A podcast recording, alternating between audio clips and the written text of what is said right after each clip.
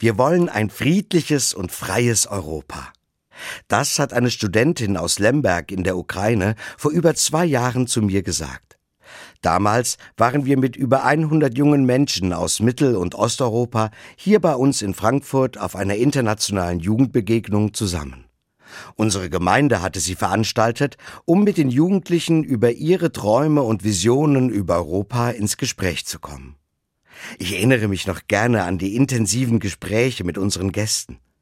Ich habe dabei gespürt, der Traum von einem gemeinsamen friedlichen Europa hat uns alle miteinander vereint.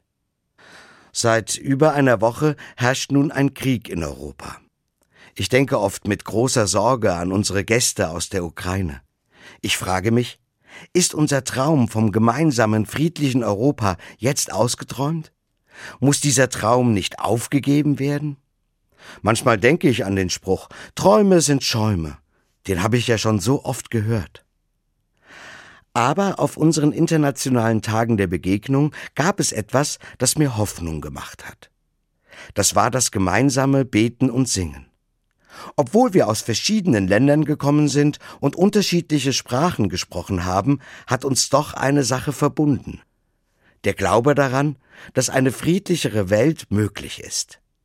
Die Hoffnung, dass die Geschichten aus der Bibel von einer neuen und glücklichen Welt sich erfüllen. Das Beten hat uns Mut gemacht, für diesen Glauben und diese Hoffnung einzutreten. Gestern Abend haben wir wieder gebetet. Wir hatten unsere Gäste von damals online dazu eingeladen und viele haben mitgemacht.